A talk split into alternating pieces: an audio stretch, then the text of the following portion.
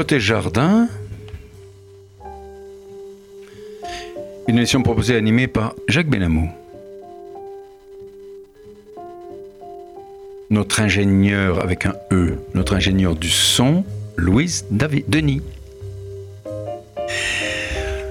Bonjour et bienvenue aux auditeurs de Côté Jardin sur RCJ 94.8 sur 94.8 sur le bande FM et par internet en vidéo à l'adresse radio-rcj.info en cliquant sur le direct. Vous pouvez également écouter cette émission en podcast à l'adresse radio-rcj.info côté jardin.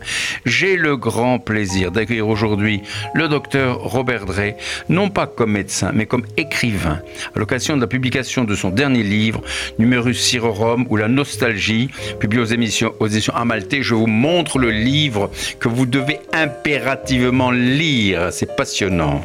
Docteur Robert Drey, bonjour. Bonjour. Docteur Robert Drey, comme je viens de le dire à nos auditeurs, je vous accueille aujourd'hui à Côté Jardin, non pas en qualité de médecin, encore vous auriez des quantités de choses passionnantes à dire sur votre spécialité. Surtout dans cette période. absolument. Mais comme écrivain, car vous venez de publier un remarquable roman, c'est un roman, Numerus Sirorum ou La Nostalgie aux éditions Amalté.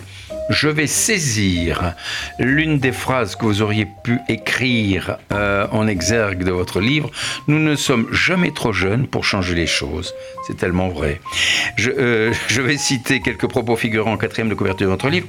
En pleine guerre d'Algérie, un groupe d'adolescents décide envers et contre tous de mener des actions majeures de solidarité, venant en aide à des populations démunies, la jeunesse se construit et s'émancipe en parallèle de ce bouleversement historique. Vous rajoutez nous avions fait le serment de continuer à nous aimer sans tenir compte de nos parcours respectifs ni de nos options sociales ou philosophiques.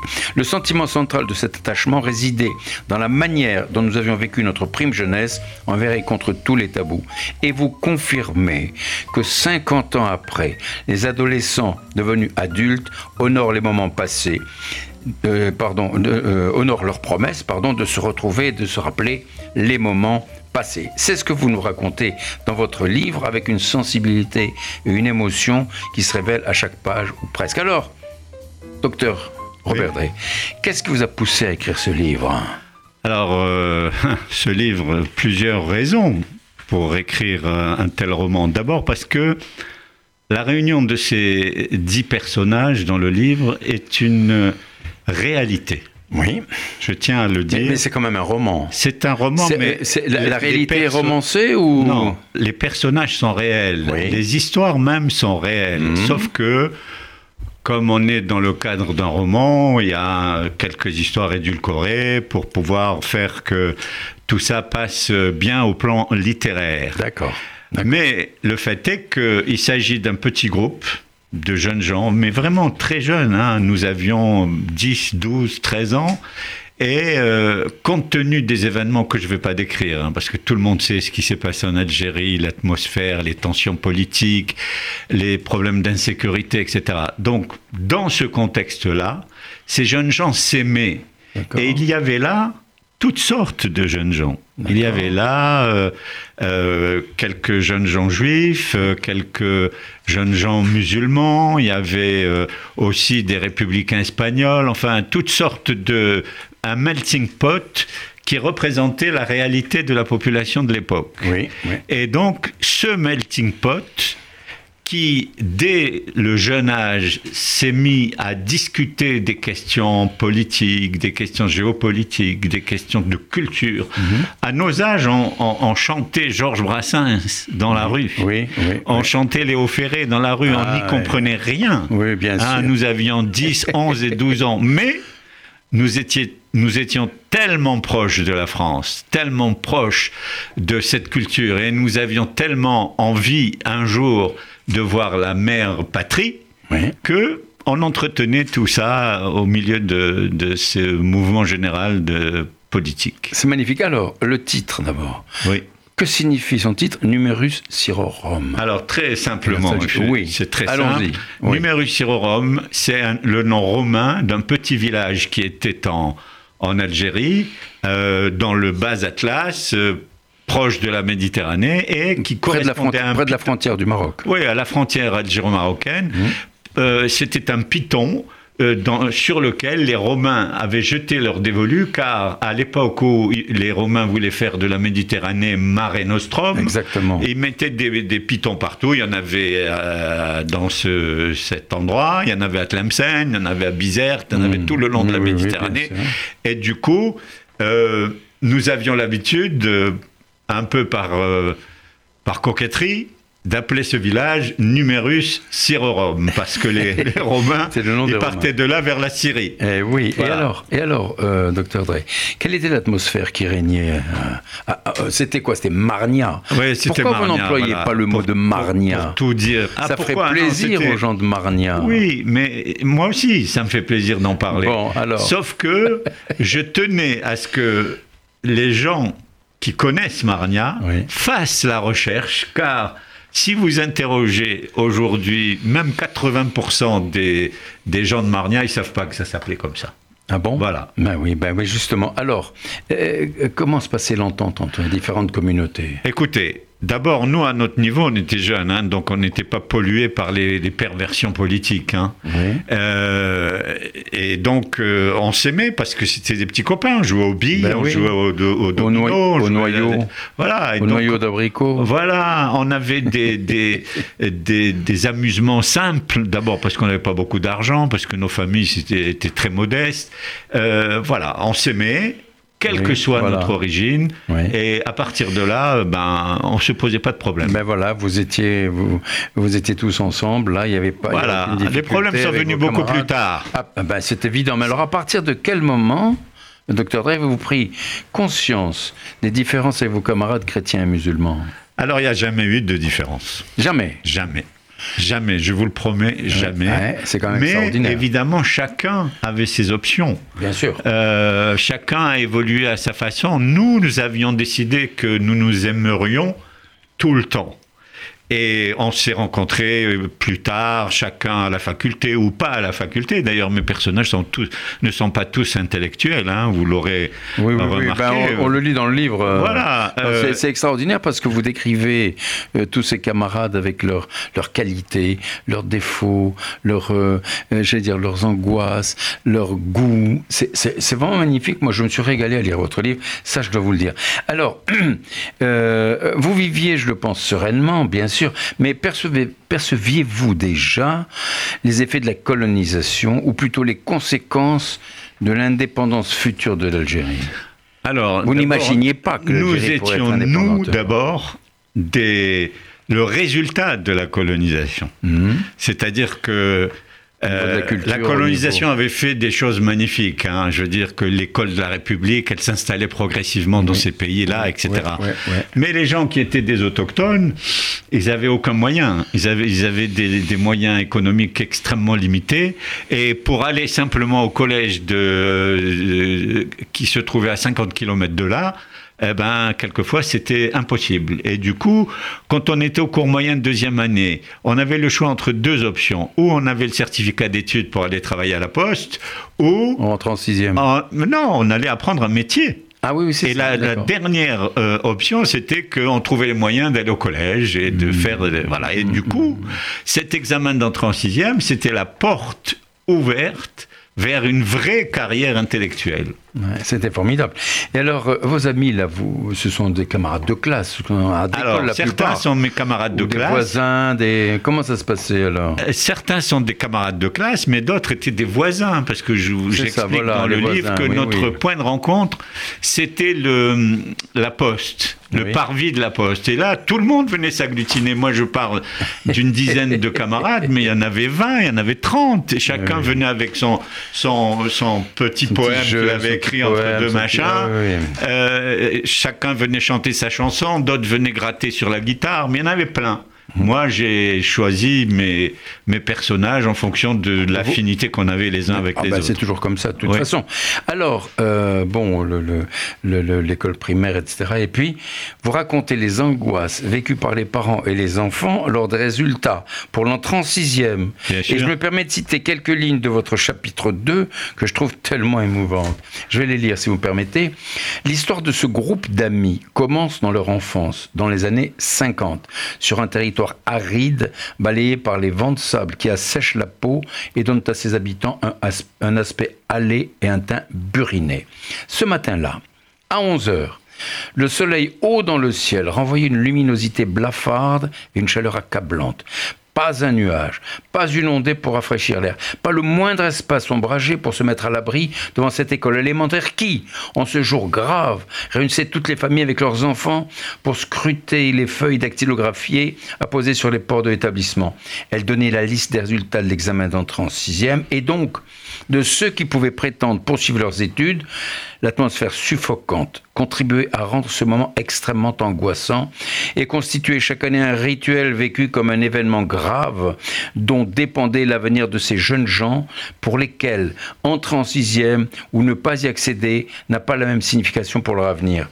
Alors, tout ça, euh, vous, vous racontez ça, euh, vous, vous- vous le ressentez encore en vous, cette émotion-là moi je le ressens, je rêve encore d'échouer ou de réussir à mon examen d'entrée en sixième. Ah oui Mais je dois dire que tous les gens de ma génération, tous les gens de ma génération ont vécu cette angoisse parce que c'était ou on rentre en sixième ou on devient menuisier, électricien ou barbier. Eh ben exactement. Donc vos réactions justement à la lecture de ces résultats, c'était c'était l'émotion déjà. Il y avait Ah, une, émo- une immense émotion. combien de jours avant vous pensiez déjà On y pensait nuit et jour, tout le temps.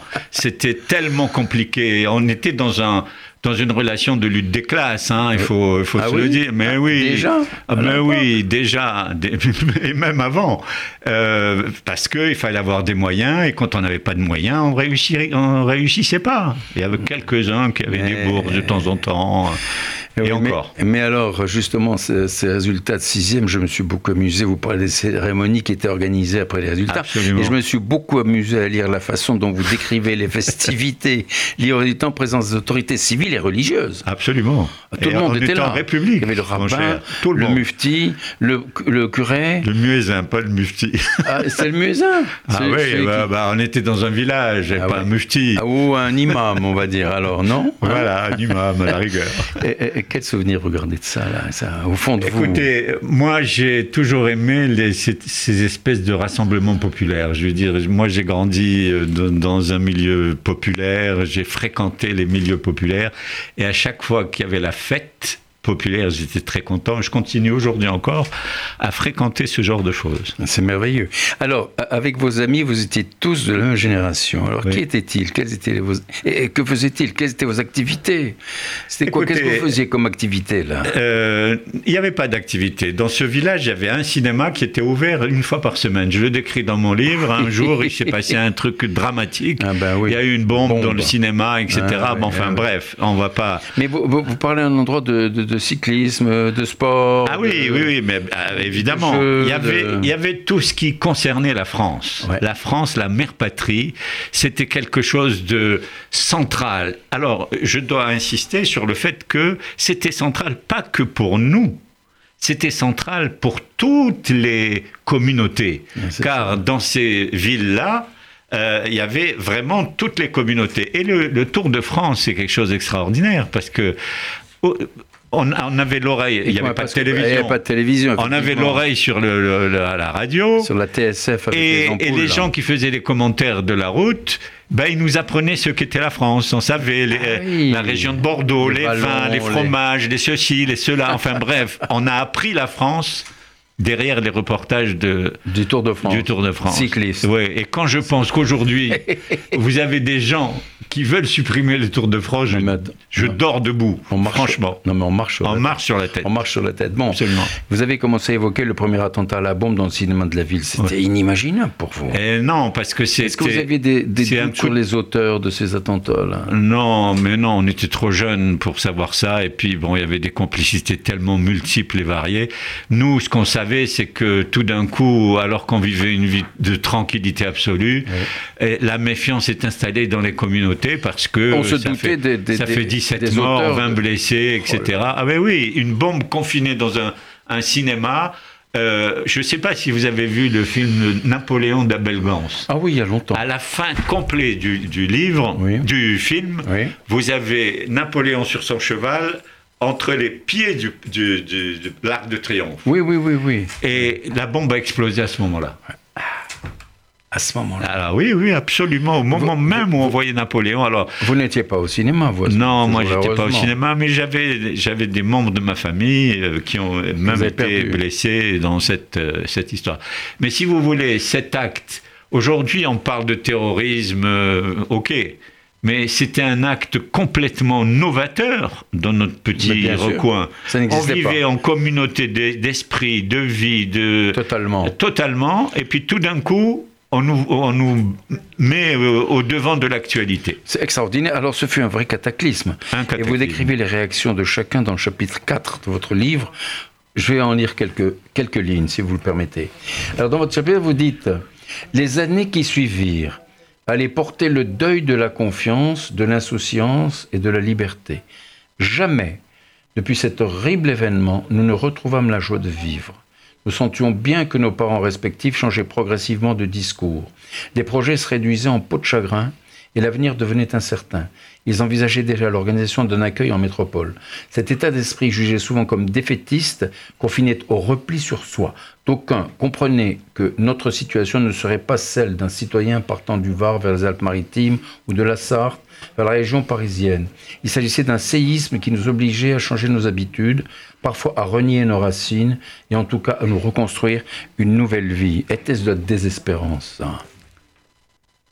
Était-ce de la désespérance? Non, c'était pas de la- Non, C'est quand même incroyable, quoi. Il y avait de toute façon, je vais vous dire, dans cette, inimaginable. dans cette période, il y avait beaucoup d'espoir parce que précisément, la France était notre recours. Oui, oui. C'était notre recours. Et du coup, avec cet euh, accident, ce- cet attentat, tout d'un coup, les familles changeaient de cap. Ils avaient plus tellement envie de vivre cette euh, situation indécise, euh, insupportable. Et déjà, ils envisageaient le retour en France, l'installation en France, Bien etc. Donc ça a changé totalement euh, notre état d'esprit. Ouais. Alors, docteur Drey, je rappelle nos auditeurs qui sont à l'écoute de RCJ 94 minutes sur le monde FM.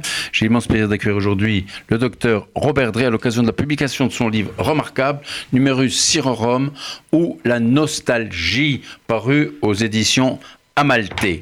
Alors, euh, docteur Robert Drey, les années ont depuis passé, et c'est à cet instant que j'aimerais que vous nous parliez de la nostalgie, la deuxième partie du titre de votre livre. Que signifie pour vous la nostalgie? Une célèbre actrice hein, que vous connaissez, Simone Signoret, Bien avait sûr. écrit un livre intitulé La nostalgie n'est plus ce qu'elle était. Oui. Qu'en dites-vous? Oui, oui, je m'en souviens très bien, j'ai lu euh, ce livre. Euh, la nostalgie, Il vous il y, a, il y a plusieurs façons de, de- de- de- d'aborder la question de la nostalgie. Vous avez des gens qui sont nostalgiques parce qu'ils ont perdu euh, un être cher, Bien parce sûr, que c'est sûr, ils ont changé de situation et parce que et donc euh, c'est une souffrance cette nostalgie-là. Euh, dans mon cas, il ne s'agit pas du tout d'une souffrance. Moi, je pense à tout ce que je viens de vous raconter avec de la nostalgie, mais Mhm. Joyeuse. avec oui, mais même vivante. Oui. Je veux dire que c'est c'est bénéfique cette nostalgie parce que vous ne pensez que à la manière dont vous avez évolué dans une société hostile, parce que c'était ça. hein. Nous vivions dans une société hostile et du coup. Eh bien, vous en êtes sorti et c'est nostalgique. Voilà, c'est, si vous voulez, il y a les deux pendants, les gens qui sont déprimés, qui, qui pleurent euh, euh, leur perte matérielle, etc., et qui sont nostalgiques, et des gens comme nous qui n'avions rien à perdre, Absolument, absolument oui, c'est- rien à ça, perdre, oui. mais simplement à perdre le soleil, la luminosité, enfin bref, tous les gens qui connaissent la euh, Méditerranée la- l'amitié, la chaleur, euh, Voilà, des, des re- des relations humaines profondes. Donc une nostalgie efficace, Oui. C'est beau, une nostalgie efficace. Tiens, je, vais le noter. c'est ça. Je vais le noter sur mes tablettes. ça. utile. Nostalgie efficace et utile, absolument. Alors dites-moi, docteur euh, Robert comment avez-vous retrouvé la plupart de vos amis d'enfance? Alors, je l'explique un petit peu quelque part dans le livre. Mes amis d'enfance, je les ai retrouvés à différentes occasions. Il y a parmi ces, ces, ces, ces petits copains, il y, avait, il y a des gens qui, qui ont fait leur, leur médecine à Paris. Alors, juste une seconde. Oui. Là, euh, votre petit groupe, là, je, je voudrais que vous en parliez un petit peu. Juste avant ça, euh, vous vous retrouviez sur les escaliers de la Grande Poste à oui, Marnia. oui. Et c'est comme ça qu'on appelait le groupe de la Poste. Absolument. On s'appelait nous le groupe de la Poste. Ah oui. Non, parce qu'on n'avait pas de publicité là-dessus. Ah oui. Non, non, nous, on se disait des postiers. Nous Ah sommes oui. des postiers. Mais vous savez pourquoi Carrément. Mais parce qu'on a, on a évité, grâce à Dieu et à no- notre talent, nous avons évité d'être employés de la poste. Ah, ouh là là. Parce que c'était la destinée de la plupart des. Eh oui. Mais oui, dans ces petits villages-là, vous aviez quoi? Une ou deux administrations. Vous aviez les impôts, Oui. vous aviez la poste, et vous aviez, je sais pas quoi, peut-être la médecine. Oui, les- il y avait les un hôpitaux, etc. ouais. Voilà, mais sinon, nous, on a, on a échappé. On l'a échappé belle, c'est pour ça qu'on est resté le groupe de la Poste. Oui. Et donc, Et alors, comment vous êtes retrouvés avec vos amis là? Voilà, en partie, euh, une ou deux, un ou deux copains euh, qui ont fait médecine et que j'ai croisés forcément, parce que moi-même j'étais médecin. Euh, enfin, j'ai fait mes études de médecine. Oui. On avait un personnage qui est alors typique de ce qu'était la bourgeoisie algérienne. Euh, L'histoire de Tariq, Oui. qui a fait, qui a passé le collège dans le Bled et qui a passé son bac à Alger. Oui. Et d'Alger, il a été euh, au lycée français d'Alexandrie, En Égypte. où il a passé le concours de Polytechnique. Waouh. Oui. Alors, Et pourquoi Alexandrie Et pourquoi pas Paris ou mais non, pourquoi? Alors, c'est ça que je vais, je vais expliquer, c'est que cette famille-là, c'était une famille de bourgeois qui était dans la complicité permanente avec euh, les, les révolutionnaires algériens. Hmm, Bien sûr. Euh, ils bien sûr. payaient la révolution et, et ils voulaient que euh, c'était un acte révolutionnaire que d'aller euh, à l'étranger et surtout en Et Égypte. et pas en France. En Égypte. Ouais. Pourquoi? Parce que l'Égypte était le, le- le nid de toutes les révolutions maghrébines. Eh oui, c'est vrai C'est ça. à- Absolument. Mais oui, c'est à Alexandrie et au Absolument, Caire que tout s'est joué après la, la- la- la conquête des généraux qui étaient censés, je dis bien, euh, ça a changé après, ils étaient censés être progressistes, loin des, des conflits religieux et libérateurs de la colonie, des colonies. c'est ça. Donc évidemment, les gens, les bourgeois, quand ils avaient les moyens d'envoyer leurs, euh, leurs enfants euh, à l'université dans des endroits, ils allaient à Alger, ils allaient à Alexandrie, au Caire, etc., etc. Voilà, ça c'est l'exemple de quelqu'un que j'ai retrouvé Oui.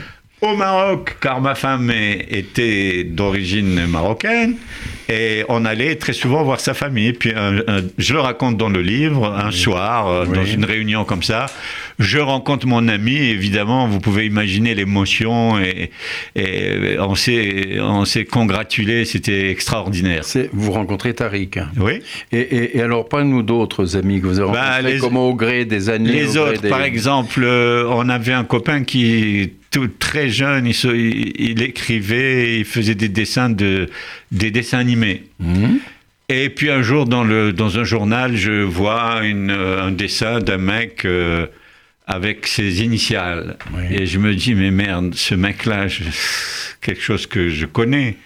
Ces dessins-là, je les connais. Il les faisait déjà à l'époque, euh, Euh, à mais pas à l'époque. Il faisait partie du groupe de. euh, comment ça s'appelait là Le journal. euh, Euh, Charlie Hebdo non, pas Charlie, euh, celui d'avant. Harakiri, oui, Il d'accord. faisait partie de, de Ah ce groupe-là. C'était qui alors ce garçon? Ah ben, c'était euh, un garçon qui est dans le, dans le livre. et que j'ai, quand j'ai vu les initiales, je veux pas dire les noms vrais parce que c'est pas la peine de, d'engager la responsabilité.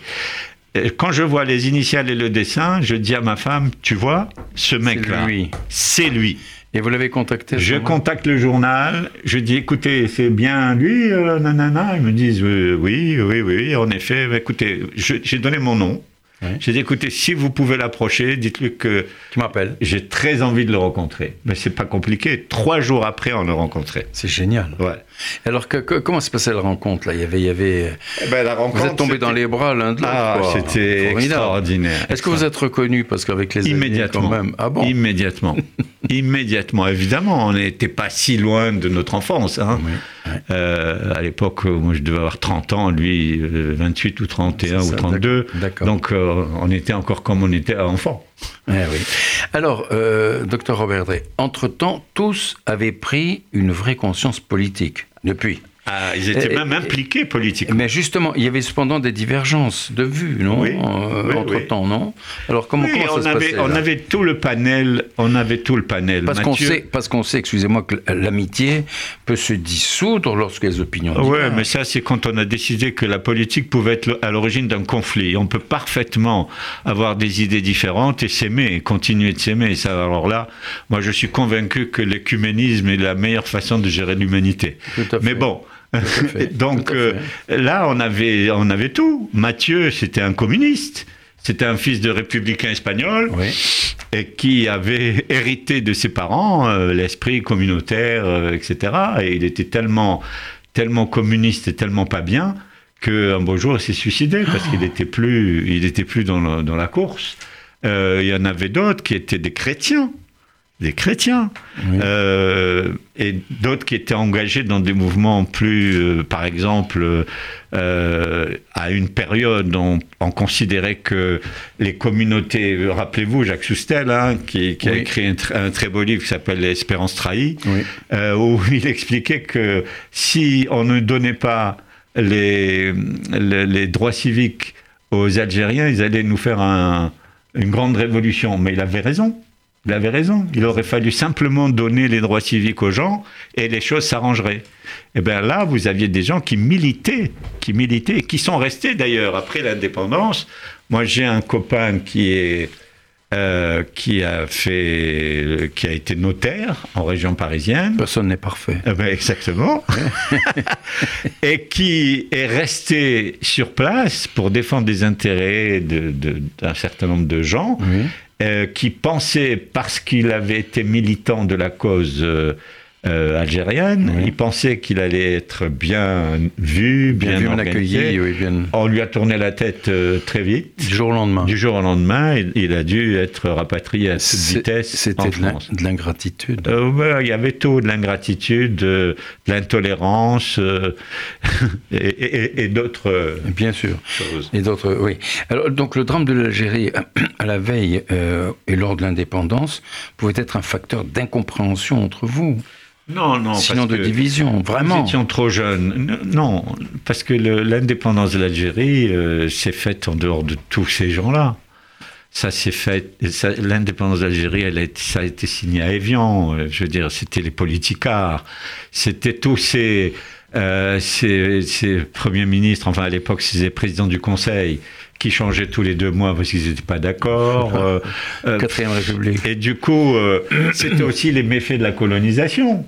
Je veux dire que là-dedans, il y avait des gens qui étaient revanchards. Rappelez-vous, les, les SAS, les SAS qui étaient un groupe de militaires qu'on envoyait dans le bled soi-disant pour, euh, pour alphabétiser les foules et qui euh, faisaient du recrutement pour faire de la chair à canon euh, euh, ailleurs.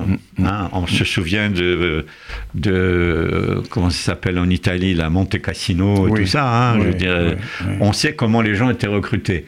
Et donc, euh, voilà, c'était en, dehors de nous. Si vous voulez, on est resté un peu vierge de toute euh, animosité. Et vous êtes resté vierge, hein, Ah. finalement, vous, tel que je vous vois là.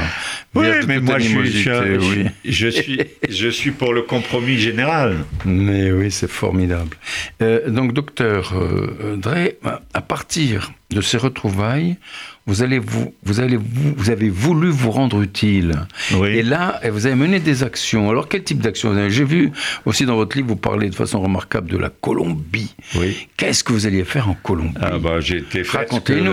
ce que l'événement m'appelait à faire. Racontez-nous. Oui, alors en Colombie d'abord, Qu'est-ce qui s'est passé Je vais vous dire, c'était pas, il n'y avait pas un consensus chez nos amis.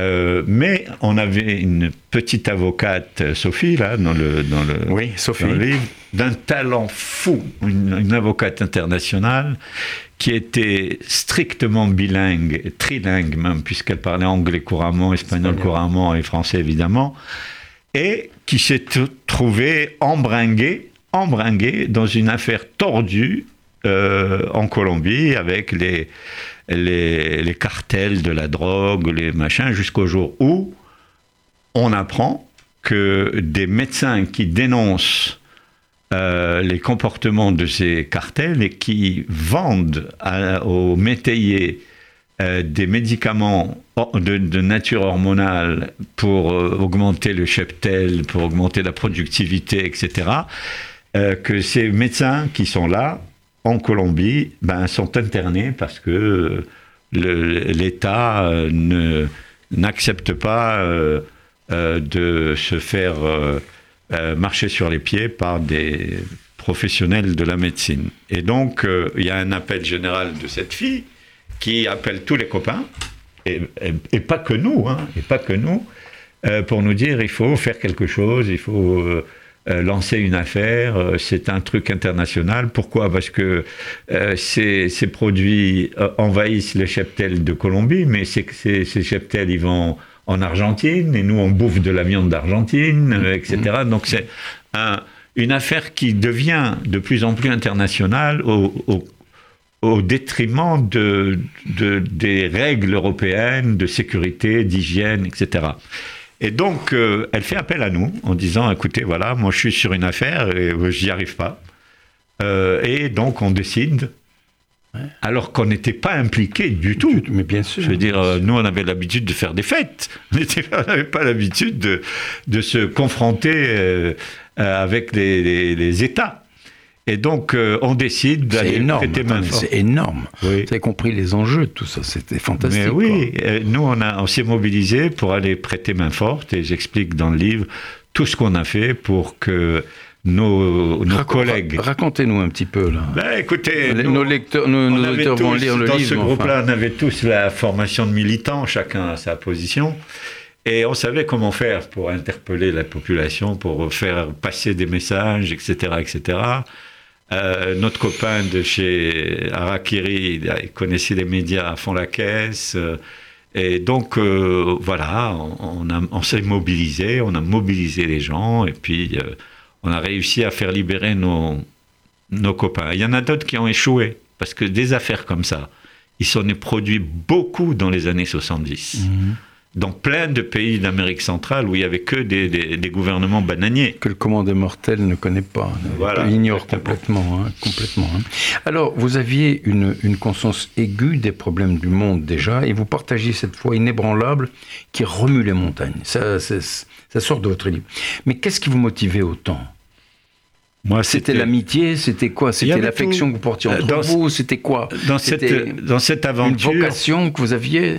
Dans cette aventure, j'y vois euh, plein de paramètres. Il y avait d'abord une vocation, parce que euh, faut avoir la vocation pour s'occuper des gens. Euh, il y avait aussi le fait que les inégalités, c'était insupportable pour nous. Depuis, depuis très longtemps, on luttait contre les inégalités. Vous avez compris l'histoire de l'examen d'entrée en sixième, c'est très inégal. On aurait pu faire Et sorte- pourtant, pourtant à, niveau intellectuel égal, à niveau scolaire égal, pourquoi inégalité? Euh, Non, Tout le monde passait l'examen en même temps. Mais les non, élèves le passaient moi- en même temps. Oui, mais, mais je vous dis, même si vous réussissiez Oui. à l'examen, vous n'aviez pas le même avenir que tout le monde. Mais Donc- quand vous- à partir du moment où vous rentrez en sixième, à partir du moment où vous le cursus, je vous dis, des gens pouvaient avoir leur examen et ne pas être admis au collège pour raison de moyens, de moyens financiers, de moyens économiques. Hum, hum. Donc là, à l'âge adulte et dans, dans le cadre de nos professions, nous n'avions plus cette motivation-là, parce qu'on était tous euh, sous le même régime. Et, euh, mais par contre, les inégalités existaient chez les gens qu'on allait protéger, ces mmh. médecins qui se font emprisonner. Oui, en Colombie. Ils géraient quoi? Ils géraient les problèmes d'inégalité, de lutte des classes, de, de, prévention des, cartels de la drogue, etc. Et donc, euh, on était motivé par d'abord cet esprit militant, ensuite par tout ce qui nous arrivait, et, et puis parce qu'on sentait très bien qu'on avait besoin de nous quelque part. Formidable. Alors vous avez entrepris d'autres actions que je qualifierais d'humanitaires, bien sûr. C'était de la générosité pure, tout ça. Hein. À l'heure actuelle, vos groupes d'amis existe-t-il toujours? Oui. Toujours. Oui, ah oui. Ça, c'est la question qu'on me pose tout le temps. Oui. Est-ce que quand vous vous réunissez de temps en temps, comment ça se passe? Vous faites des ben Oui. Euh, la dernière fête qu'on a fait, c'était au mois de mai, dans le confinement. Hein. On s'est tous retrouvés au même endroit. Mais c'est très bien. Alors cette générosité euh, chevillée au corps, docteur Robert Drey, avec le désir d'aider les autres, est-elle pour vous la source de votre expérience et de votre carrière politique? Parce que il faut quand même reconnaître que vous êtes également, vous avez été un élu de la République. Hein. Oui, oui, j'étais un élu de la République, mais en même temps, bon, c'est très aléatoire. Comment c'est aléatoire autant, mon diplôme de médecin, c'est pas aléatoire du bah tout, autant euh, ma contribution à l'élection républicaine, euh, elle est aléatoire comme chez tous les ah élus. Bah, chez tous les élus, c'est pareil alors. Ah, mais, oui, c'est pareil. ah, mais ça, c'est quand même incroyable. Euh, comment est-ce que vous voyez l'avenir dans, dans, ce monde complètement fou dans lequel nous vivons Ah, mon Dieu. Qu'est-ce que pour, vous pourriez faire avec vos amis pour le changer, ou tout au moins pour le rendre plus respirable? Oui, mais ça on, vit, une vie compliquée parce que à la fois on a des contraintes économiques, à la fois on a des contraintes sanitaires. Euh, moi, je plains vraiment, vraiment, je plains le gouvernement euh, de ne pas réussir à trouver euh, une solution qui soit qui, qui finisse par aboutir au bien-être de la population, parce que c'est très compliqué, parce que ce qui nous arrive c'est unique, c'est pas c'est pas habituel, et que malheureusement, on donne la parole à plein de gens qui toujours ne sont pas à la hauteur de ce qu'ils racontent et qui fait que ça brouille un petit peu les esprits et que c'est très difficile. À côté de ça, euh, le fait qu'on ait, qu'on ait été obligé d'arrêter le fonctionnement économique de notre pays. Avec le Covid. oui, c'est très compliqué. C'est très difficile à gérer. C'est très, très difficile à gérer. Et donc, je crois qu'aujourd'hui, il y a une espèce d'épreuve qui sort comme ça de, de, la conscience de tout le monde pour nous dire qu'on est tous responsables de ce qui arrive. Et c'est vrai. Si chacun faisait un petit effort, peut-être qu'on aurait plus de chances d'en sortir. Juste une, petite, une petite parenthèse là. Euh, vous qui venez d'Algérie, etc., qu'est-ce que vous pensez de la déclaration du président Macron qui disait que la colonisation était un crime contre l'humanité? Bah écoutez, moi je, non, je suis pas d'accord évidemment. Je suis pas d'accord. La colonisation a fait beaucoup de de bien dans tous les pays où elle s'est installée. Je veux dire que si aujourd'hui on a des, gouvernants dans tout le Maghreb d'ailleurs, dans tout le Maghreb et dans toutes les colonisations, qu'elles soient anglaises, portugaises, etc., si on a des gens à la hauteur pour gouverner des pays, c'est grâce précisément à l'éducation qui a été fournie par le colonisateur. Euh, probablement. Alors dites-moi, pour terminer, ça passe tellement vite, on aurait pu rester encore deux heures avec vous. Euh, docteur Robert Drey, où allons-nous? Où va la France en ce moment? Dites-nous un peu. Écoutez, la France, elle va bien. ah, espérons-le. Elle va bien. Mais, d'accord, elle va bien. Mais où, va-t-elle en ce moment? Avec tous ces mouvements décoloniaux, indigénistes, etc. Il y, a un seul chiffre qu'il faut retenir. Est-ce que vous savez combien la France a d'économies non, pas encore. Vous allez me le Beaucoup d'argent. Je vous donne pas le chiffre. Oui. Il y a encore beaucoup d'argent à distribuer. vous êtes dans le secret des dieux. Non, mais on le sait. La France est un des pays qui a la plus grande réserve économique de toute l'Europe. Et d'où vient, vient cet argent? Les bah, impôts C'est les gens qui le thésaurisent. Les impôts Non, pas les impôts. Non, non mais vous parlez, vous, parlez, vous parlez des, particuliers, des gens, etc. Mais vous ne parlez pas de l'argent qui, les, qui, qui est dans les caisses de l'État. L'État n'a pas de caisse. Ah L'État n'a pas de C'est un caisse. trou sans fond. Eh ben hein. oui, mais en plus, c'est, un petit peu un rêve, tout cet argent qui circule. Mais c'est pas ça le problème. Le problème, c'est que la France a des ressources à la fois techniques, économiques, euh, budgétaires, qui la met à l'abri des grandes catastrophes. Mais il faut pas exagérer. Je veux dire qu'il faut que tout le monde se donne la main pour essayer de faire en sorte que ce pays résiste et continue de bien se porter. Mais moi, je suis pas inquiet.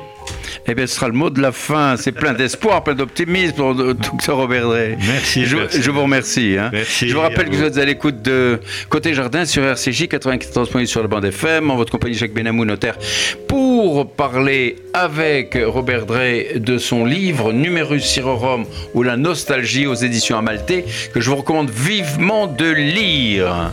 Merci, au revoir.